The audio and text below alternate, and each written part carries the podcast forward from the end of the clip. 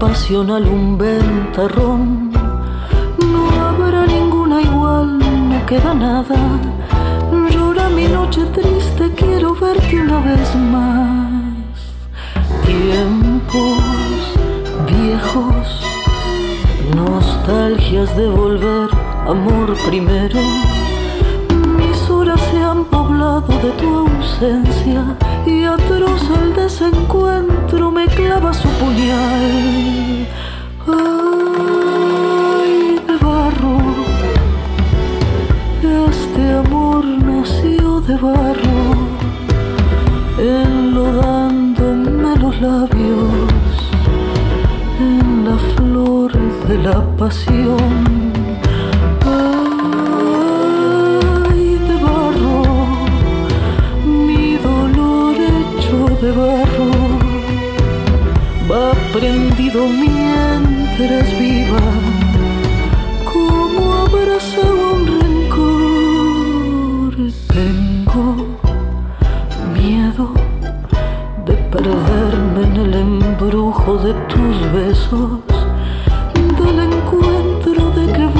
Una noche, de gritarte como loca, no te engañes corazón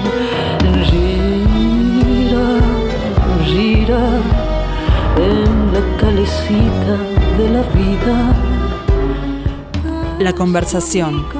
Hoy conduce Rosario Castellanos. Que te nombra en esta tarde gris.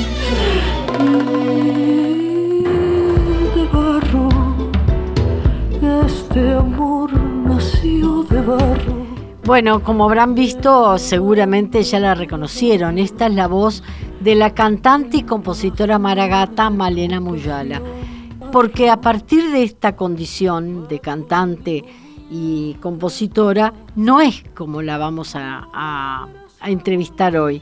Más bien es como directora actual mm, reciente del Teatro Solís. Porque, porque en definitiva eso es lo que en este momento ha logrado a partir de que se presentó un concurso en el cual fueron varias los postulantes, entre ellos la, que fue antes directora, Daniela Buret, y por lo visto ella reunió las condiciones, además de estas que, que tanto me gustan, para ser nombrada como tal. ¿Qué tal, Malena? ¿Cómo te va? ¿Cómo estás, querida? ¿Todo bien? Qué gusto mm. saludarte. Bueno, eh, eh, la pregunta primera es, eh, ¿Una cantante puede ser además eh, directora en un cargo administrativo como el que, que tenés ahora? ¿O significa que te vamos a escuchar menos? Porque eso me preocuparía. Sí, bueno, primero que nada, este, mil gracias por, por, por, la invitación a poder hablar contigo, siempre es un gusto.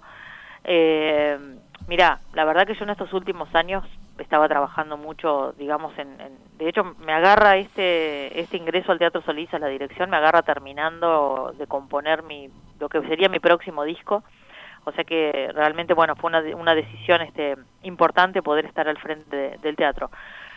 Eh, el hecho de poder o no poder, bueno, creo que es algo que uno se pone también como objetivo, pone, bueno, todo su conocimiento, su experiencia este, y su entusiasmo en poder estar en un trabajo como este, ¿no? Que, es, que me imagino que, bueno, en el ideario colectivo algo de eso se puede intuir, pero bueno, en la realidad implica estar en, en primera línea, en línea directa con, con, el escenario mayor que tenemos en cuanto a teatros en, en nuestro país. Sí, pero además te, eh, con un centro de investigación, es decir, son muchos los aspectos que tenés que tener en cuenta. Bueno, claro, del Teatro Solís, para que te hagas una idea, Rosario, eh, tiene aproximadamente unas 100 personas este, en el funcionariado, más la, la residencia de tres cuerpos estables, la Comedia Nacional, la, Filarmónica y la Sinfónica. Entonces, este, aproximadamente... La banda, perdón, y la ahora... La Sinfónica, la Filarmónica, la Comedia Nacional. Y ahora tenés Telón Arriba. Bueno, Telón Arriba en realidad era, eh, eh, era un, un acuerdo de la dirección anterior. Nosotros, nuestra idea es poder abrir incluso un poco más a la investigación y a que, bueno, a que realmente las distintas compañías, no solo de danza, sino sabemos que vivimos en un país que, que, proliferan afortunadamente los artistas, poder empezar a generar estos nexos también, que el Solís se sienta como, como, como una casa propia que lo es.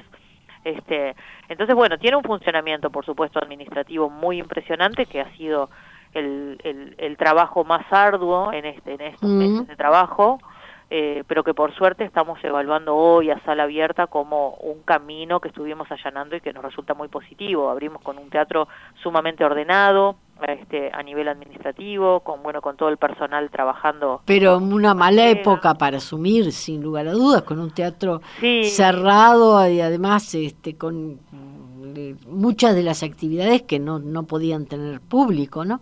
Exactamente, pero bueno, yo a generalmente en la vida trato de ver este, las cosas negativas, encontrarle, bueno, qué de positivo podemos hacer en este, en este, en ¿Y este qué- escenario. ¿Y qué le encontraste? Y bueno, imagínate, Rosario, que yo entré el 26 de noviembre, un teatro cerrado, con una zarzuela por estrenarse, que la tuvimos que dar de baja unos días antes, que fue un dolor en el alma, eh, y que bueno, que la vamos a estrenar ahora en este diciembre, eh, la, la del Manojo de Rosas. Claro. Este, entonces fue un periodo de conocimiento de cada una de las personas y almas que trabajan acá en el teatro, eh, el, cono- el conocimiento del funcionamiento global del teatro, como bien decías, con tantas áreas, ¿no? Un área de Mm. educación, de desarrollo de audiencias, eh, de recursos humanos, de comunicación, un SIDAE, o sea, es un teatro que realmente es este, impresionante en su estructura interna para, para sostenerse con tres salas funcionando, con aspiraciones a también tener los espacios exteriores funcionando en este año 2022 que se viene.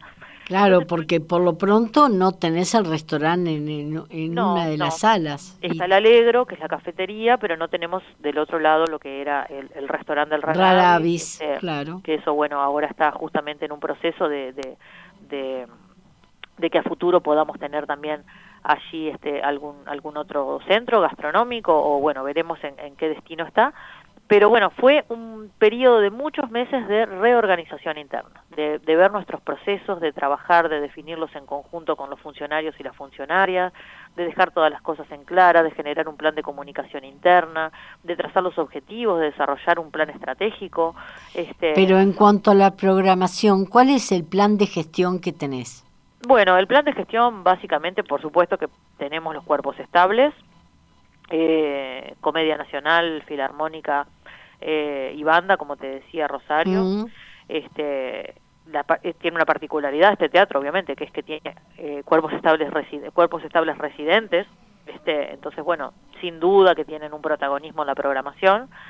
Pero después tenemos una cuarta pata, lo que yo llamo una cuarta pata, que es todo el colectivo artístico de, de- de- de artistas independientes que tiene Uruguay, que tiene muchísimos. Entonces, tenemos un plan, obviamente, de puertas abiertas, de un teatro que eh, no solamente esté convocando, sino que, bueno, esté encontrando esas herramientas para que la gente realmente se presente, ya sea las convocatorias o se presente con su espectáculo. Ayer leía que precisamente por estos días estás en plena convocatoria, ¿no? Estamos justamente, este, abrimos un, eh, hicimos la apertura a la, a la recepción de propuestas. Eh, Entonces, bueno, ya nos están llegando una infinidad de propuestas. Ten- recuerda que tenemos la sala Zabala Muñiz también y la del Mira. Estamos haciendo acuerdos con otros teatros de la región también para generar intercambio, para, para generar curadurías también o, o residencias en el Teatro Solís. Queremos poner foco especialmente en, bueno, por qué hay determinados sectores de nuestra sociedad que muchas veces ni siquiera se presentan a estos llamados o, o a estas Sí. aperturas, ¿no? Entonces, estamos haciendo un trabajo ya de muchos meses muy intenso con las distintas secretarías de, de la Intendencia, ¿no? Bueno, por supuesto que mo- lo que tiene que ver con la movida joven, la Secretaría de la Juventud, eh, la Secretaría Étnico-Racial, la Unidad de Género, queremos tener un teatro accesible, realmente accesible en cuanto, por ejemplo, a discapacidad. O sea, entonces em- estamos trabajando eh, en obras que tengan... Bueno, ya se estaba haciendo, de- me acuerdo, las funciones de teatro para, para ciegos en las cuales se, se grababa una especie de explicación La de lo que audiodescripción. estaba. Mm, Nosotros ahora lo que vamos a hacer es que vamos a estar eh, estrenando el día 3 de diciembre en la sala Zabala Muñiz por 10 funciones seguidas, una obra que se llama Beth Davis, estás ahí, que en realidad tiene tecnología, eh, son una especie de auriculares, se llama tecnología binaural, este, que las personas ciegas, por ejemplo, es para todos, o sea, todas las personas que estén sentadas van a tener ese mismo eh, dispositivo colocado. Es una experiencia en tres dimensiones, en 3D del sonido, ¿no? Entonces, Claro. uno bien tiene la espacialidad del sonido. Eh, estamos trabajando obviamente con la Secretaría de Discapacidad. La mayoría de las obras trataremos que tenga lengua de señas De hecho, el funcionariado del teatro está en un taller justo ahora, un curso de lengua de señas. Estamos reviendo nuestra comunica nuestra nuestra comunicación interna, ¿no? Este eh, de repente que realmente la gente sienta que este es un teatro accesible, tener programación infantil todo el año, o sea, no, creo que nuestras infancias están un poco siempre como ceñidas a las vacaciones y a un adultocentrismo que dice, bueno, hay que ver esto y en este momento. Entonces, bueno, que realmente la programación del Teatro Solís esté atravesada por, por, por espectáculos para, para niños y niñas. Este, eso nos, nos, nos consideramos que es algo muy importante. Este, y después, bueno, salir realmente a buscar eh, y a generar los puentes y las vías para que realmente todo el colectivo artístico y la ciudadanía sienta que el Teatro Solís mm, es un teatro público, como lo es, ¿no? Uno a veces dice Teatro Solís y nos olvidamos que es un teatro público, ¿no? Claro. Este, es, tan lindo que a veces uno se olvida. Pero supongo que cualquiera de sus tres salas en este momento estarán exigiendo cierto protocolo, porque abrieron, pero con aforo. Es decir, hay limitaciones, ¿no? Es re interesante esta pregunta que haces porque nos está llamando mucha gente, se ha circulado, por supuesto, como todos escuchamos, el tema del 45% y el 66% con determinadas condiciones. Mm. Hay algo que a mí me interesa mucho aclarar, este, y es que el Teatro Solís, los protocolos, en realidad, para poder implementarlos, consideran eh, como, como, tenemos como varios lineamientos para aplicarlo. Uno es la capacidad de la sala, ¿no? que eso sí lo podemos manejar en porcentaje. Claro. Otro es las características constructivas de la sala. ¿Qué mm. quiero decir con esto? Tiene una forma de herradura. Mm. La forma de herradura nos lleva a que las distancias que hay que mantener entre las personas nos implican generar una distribución en el mapa, ¿no? Que una vez colocadas las personas en sus lugares, manteniendo las distancias y de acuerdo al formato de la sala, mm. eso nos arroja un número real de máxima capacidad del teatro. ¿Se entiende lo que digo? Que en el caso de la sala grande, ¿lo tenés calculado? En el caso de la sala grande es exactamente el 45%. Y esto me interesa aclararlo porque, aunque nosotros nos digan, bueno, ¿puede ingresar el 60? No, no podemos. ¿Por qué? Porque tendríamos que sentar a la gente más cerca. Mm. Y eso no lo podemos por protocolo hacer. Y entonces es muy interesante e importante para mí transmitir esto, porque a veces muchos productores nos llaman y dicen, bueno, está habilitado el 66. Digo, sí, está habilitado, pero no lo podemos implementar, porque no tenemos la distancia, eh, la distancia y la capacidad de la sala no nos permite articular esos dos, esas dos variables para subir el aforo. Entonces, hoy por hoy el Solís, en su sala mayor, llega al 45% en su máxima capacidad. Eh, ¿La Zabala Muniz, por ejemplo, que es más chiquita? La Zabala Muñiz, claro, tenemos que dejar una distancia de dos butacas por, por persona mm. y con los tres frentes estamos aproximadamente llegando también a un 45-46% de la capacidad. Y en cuanto a eh, los espectadores, ¿qué cosas les piden al entrar? Se le toma la temperatura, mm. eh, por supuesto que el uso de tapabocas, tenemos alcohol. Durante toda la función el uso de tapaboca durante toda la función, se toma la temperatura en la entrada, se coloca eh, obviamente el alcohol, tenemos al, personal de atención de salas marcando la distancia en el momento de ingreso, damos hasta 30 minutos antes para evitar aglomeraciones en el hall o en los halls, ya sea de la del Mira, mm. Zavala o principal. Eh, y después un control, una supervisión permanente. Bueno, la distancia entre butacas, por supuesto, están encintadas las, las butacas en las cuales no se, puede, no se pueden utilizar y eh, en el momento de la, bueno, la supervisión durante el espectáculo de parte de asistentes de mm. sala y en el momento de la finalización del espectáculo se solicita a la gente que se mantenga un minuto y vamos por franja eh, permitiendo la salida para también no generar el Claro, el tumulto de la salida todos juntos. No, y después, claro, ir diciéndole a la gente también cuando ingresa, bueno, que rápidamente no se estacione en el hall, sino que, bueno, a partir cuando se abren las puertas de metal, se toma la temperatura, se pone el alcohol y ya se va indicando que caminen en línea recta y vayan ingresando directamente a la sala, ¿no? Porque si no se genera, se estaciona en el hall y eso no lo, no, no, no lo podemos, este, creo que estamos como muy cerquita de, de darle este, la pelea a esta pandemia y bueno, no podemos aflojar ahora, ¿no? Claro. Hay otro de los problemas que siempre tuvo el Solís fue con la filarmónica, porque comparte con la Sinfónica del Sodre gran parte de sus músicos. ¿cómo no tiene más remedio que coordinar el ciclo de conciertos con unos y otros, ¿no? Sí, así es. Este, la mayoría, hay un gran porcentaje de músicos que se comparten. Igual, por suerte, tenemos una, una excelente relación con, el Auditorio Nacional y, bueno, con, con, su director en este caso, con Gonzalo Altí. Este, y estamos en una mesa de diálogo y de trabajo justamente, bueno, para la optimización de los recursos que tenemos en cuanto a, a los ensayos, a las capacidades de las salas, a las posibilidades de ensayo. Hoy por hoy la Filarmónica eh, tiene un gran volumen de ensayos en el Solís y también en el, en el auditorio. Entonces, bueno, eh, por el momento y afortunadamente hemos llegado como a un acuerdo que, que bueno, ensayan en un horario en el auditorio y luego ensayan en, en, otro horario acá en el Solís y no hemos tenido por suerte mayores inconvenientes. Pero otro problema que se les puede plantear a partir de que se, en algún momento se habló de que lo lógico sería exigir una dedicación full time a una y otra u otra orquesta y en esa medida yo veía más probable que fuera la filarmónica la que empezara. ¿Está pensado algo de eso? Bueno, eso en realidad Rosario es una es un es un tema que se plantea más arriba de mi mm de, mi jerarquía, digamos, porque bueno, los, los cuerpos estables, la filarmónica y demás, si bien residen en el Teatro Solís, no dependen de la dirección del Teatro Solís, dependen de la dirección de la división de promoción, de la cual también depende el Teatro Solís. Entonces, son temas que en realidad sé que están sobre la mesa, que se están conversando, pero que bueno, yo no no no tengo voz y voto ahí en esa en esa conversación. De mi parte sí, por supuesto, está el garantizar este que ellos tengan bueno su, su espacio de ensayo dignamente, su funcionamiento con con nuestros funcionarios de la manera adecuada, las políticas de convivencia eh, y que tengan una preponderancia en la programación, por supuesto. Eh, ¿Cuáles son las características que supones que te valieron el cargo? Porque no debe ser simplemente el de ser una excelente cantante, es decir, hay otros aspectos como el de, ser gestora cultural. ¿Cuál es eh, tu especialidad en la materia que te hizo ganar este concurso?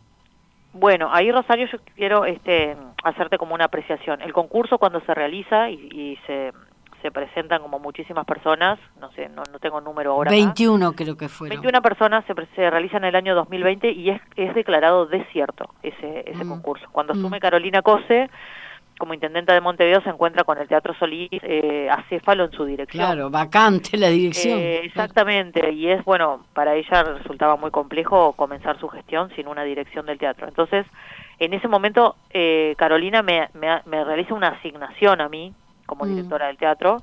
Eh, y eso, bueno, ella lo, lo, ha explicado por como por muchos medios, este, en qué se basó para eso. Este, y bueno, el diálogo que también tuvo conmigo, ¿no? Yo si bien este me he dedicado toda la vida a la, a la música, a la composición y demás, también he sido como mi propia gestora y productora de mis, claro. espectáculos y también de otros artistas independientes. Tuve muchos años una productora. Entonces hay una parte del funcionamiento, de lo que tiene que ver concretamente con la gestión y la producción de los espectáculos que considero que que, que, lo conocía bastante bien. Después hay una parte ya como más administrativa, que por eso te decía, ha sido como muy bueno este periodo también de entender y, y los propios... Claro, de conocer, ¿no? Claro, me mm. han también como, como, como aclarado mucha cosa.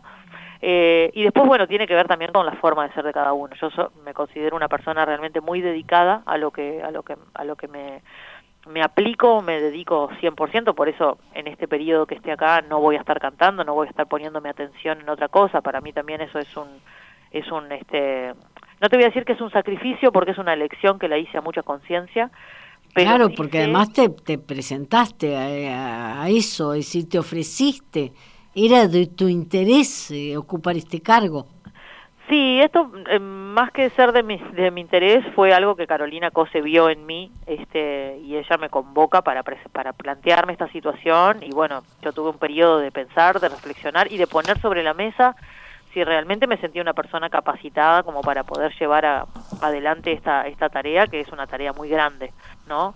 Eh, entonces, bueno, primero que nada me sentí como muy honrada y segundo traté de ser, y lo fui, lo más honesta, sincera posible conmigo misma de si yo consideraba que podía este, embarcarme en esta, en esta situación. Bueno, pero este, mi esperanza es que no dejes de cantar. No, ni de no, componer. no voy a dejar, no voy a dejar, no voy a superponer las actividades porque me parece de respeto y ético. Eh, de hecho, me, eh, bueno, ahora hace muy poquito me invitaban a, a, Portugal y tuve que dije que no. Este, tampoco yo puedo en este momento que estoy con este trabajo, que además es un trabajo que está directamente relacionado con lo artístico y que a mí me apasiona, eh, tampoco estar utilizando espacio y plaza de trabajo de colegas, este, que sabemos cómo ha golpeado tan duramente la pandemia al colectivo artístico independiente. Entonces, pero eh, aparte de la música, esto es la última pregunta que te hago y es por lo tanto muy comprometida. Tu corazoncito, ¿con cuál de los de los cuerpos estables te consideras más identificada? Ah, qué, qué pregunta. ¿Con cuál de los cuerpos estables? Sí. Lo que pasa que son tan diversos. Yo el otro día escuchaba la banda sinfónica eh, y tiene su particularidad, tiene como, como otro aire, como que también apunta también como a otra sensibilidad. Eh, de hecho, ahora vamos a tener el Bueno, van a sacar, es la que más ha, recorrido barrios, sí, ¿no? Y no, y para que te imagines, Rosario, el 24 de agosto va a ser un homenaje a Rafael Acarrá. O sea, sí, imagínate claro. que va a ser realmente una fiesta maravillosa, Mm. este, que estamos, bueno, aparte el Solís está cumpliendo 165 años en este agosto. Y la Filarmónica, con la impronta que también le da la maestra Licia, eh, ya tiene, bueno, no, nos acerca profundamente como a esa música más refinada, esa música clásica, la conformación misma, ¿no? Con Mm. cuerdas de la filarmónica ya como que nos lleva a otro color, es como que, este, no sé, me pregunte los Beatles o Bob Marley, o sea, como ser, este, dos cosas, este, dos sensibilidades o dos campanas o dos fibras internas. Bueno, pero eh, tenés el teatro también y, y la comedia ha hecho cosas no, maravillosas. la comedia es, es maravillosa, o sea, sí, este, para, para, digamos, en el compromiso que me pusiste, si tuviese que elegir entre, en este día, en, en este día nublado, así como está y como me siento hoy, me, te diría que hoy es un día para la comedia nacional. Bien, yo eh, esta noche voy a ir al ensayo de, de Leona Riva, de manera que con toda mi esperanza es que le des importancia también como grupo residente al ballet porque creo que se lo merece. Es un grupo realmente in- interesantísimo. Voy a ver qué, qué hicieron con este Pulcinella, pero las veces que lo han visto se han lucido. De manera que espero que tú también te fijes en ellos. Muchas gracias, supuesto. Malena Muyala. Este, por supuesto que, que yo pretendo seguir escuchándote, ¿no? Así será, querida Rosario. Te mando un abrazo muy grande este, y bueno, muy generoso de tu parte este espacio también que me permites hablar contigo.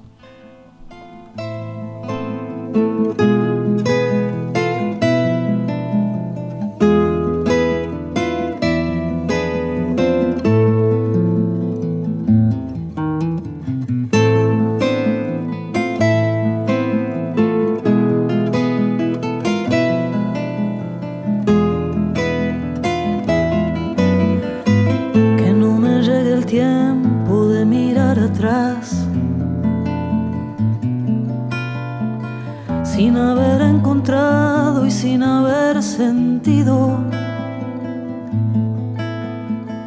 el hilo de la trama se destejerá mostrándome el camino donde me pude encontrar. Que no me acune el eco de la soledad me sorprenda un verso que nació perdido. Mirándome en tus ojos cada despertar.